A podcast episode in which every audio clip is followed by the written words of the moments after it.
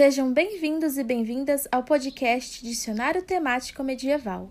Aqui vocês encontrarão episódios sobre temáticas que abrangem o período conhecido como Idade Média. Convido vocês a deixarem seu cavalo descansar, acenderem uma fogueira e se aquecerem para ouvir a temática Zoroastrismo.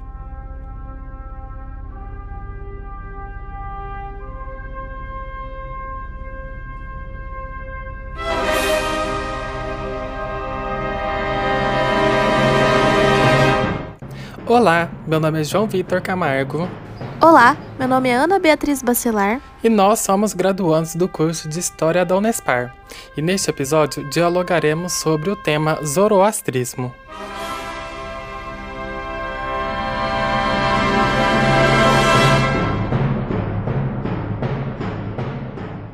Provavelmente você conhece essa música de algum lugar. Pois é, ela ficou conhecida através do filme 2001, Uma Odisseia no Espaço, e essa música se chama Assim Fala Zaratustra. Então, para começarmos esse podcast com o pé direito, fica aqui a nossa homenagem para o profeta fundador da religião zoroastrismo.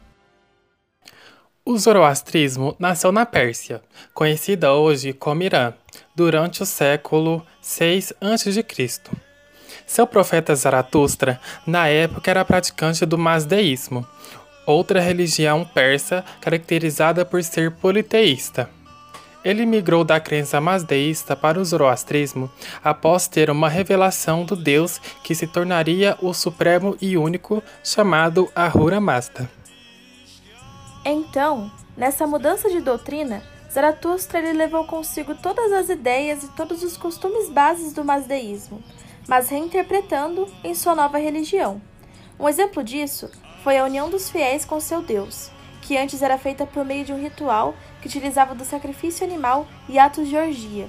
E após sua adaptação, o fogo foi validado como elemento único para a ligação do contato espiritual com a Rura.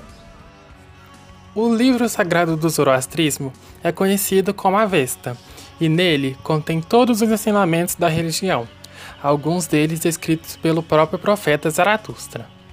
Nessa espécie de Bíblia zoroastriana é contada a base de sua crença, que é a luta do bem contra o mal, representada por Ahura Mazda e seu irmão Arimã, respectivamente. Um fato curioso, que é citado em alguns artigos, é que os irmãos Ahura Mazda e Arimã carregam essa rivalidade desde o nascimento. É contado que o deus Urvã ele não se sentia preparado para criar o mundo, então, ele resolveu parir um deus para isso, mas nasceram gêmeos, Mazda e Arimã. Só que antes do nascimento, Zurvan ele fez uma profecia, na qual o primeiro a nascer controlaria o mundo. Ao ouvir isso, Arimã, que é o deus do mal, ele vai à frente do irmão para ser primeiro. Mas Zurvan, com toda a sua sabedoria, ele já sabia o que Arimã havia feito. Então ele nomeia o outro, Ahura Mazda, como Deus bom, e a partir daí o objetivo de Arimã se torna destruir a vida do irmão. Saindo disseminando suas ideias pela Pérsia, Zaratustra enfrentou muita resistência, tendo se expulso de vários lugares. Por isso, então, ele se dirigiu a Bactria, onde foi acolhido pelo rei Dário I. Conta-se que o profeta curou o cavalo doente do rei que estava prestes a morrer, e então, após isso, o rei lhe deu ouvidos, permitindo-se aprender sobre seus ideais e mais tarde já convertido, tornou o zoroastrismo a religião oficial do Império Persa. Um dos elementos mais importantes e utilizados desta religião é o fogo. Sua importância fica clara até no nome de seus templos, que são conhecidos como Templos de Fogo. Nestes locais, era necessário manter a chama sempre acesa, além do sacerdote fazer oferendas e sempre purificá-la com suas orações e preces. O cuidado com este elemento vem pelo fato dele representar a sabedoria e luz de seu Deus único, Ahura Mazda. É importante destacar também que quando algumas dessas chamas se apagavam, os fiéis tinham o dever de destruir o templo e construir outro em algum lugar. Ao longo do tempo, o zoroastrismo passou por mudanças em suas práticas. Uma delas foi feita por Ciro II, que após a morte do profeta Zaratustra, uniu os costumes de povos do Planalto iraniano adotando a religião como oficial. Mesmo que muito antiga, a crença zoroastra ainda não é extinta, e a maior parte de seus devotos vivem na Índia. Acreditas também que ela não terá outra grande população de praticantes, visto que ela é uma religião que não aceita convertidos.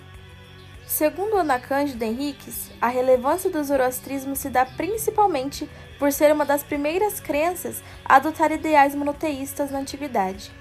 Especula-se que ele tenha servido de inspiração para religiões vindas a seguir, principalmente o cristianismo, pois notam-se semelhanças entre as duas, como ambas possuírem um conceito de inferno e paraíso, vinda do Salvador e sua profecia, entre outras.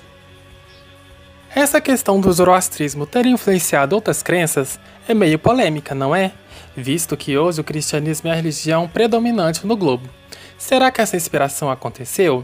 O que você acha sobre?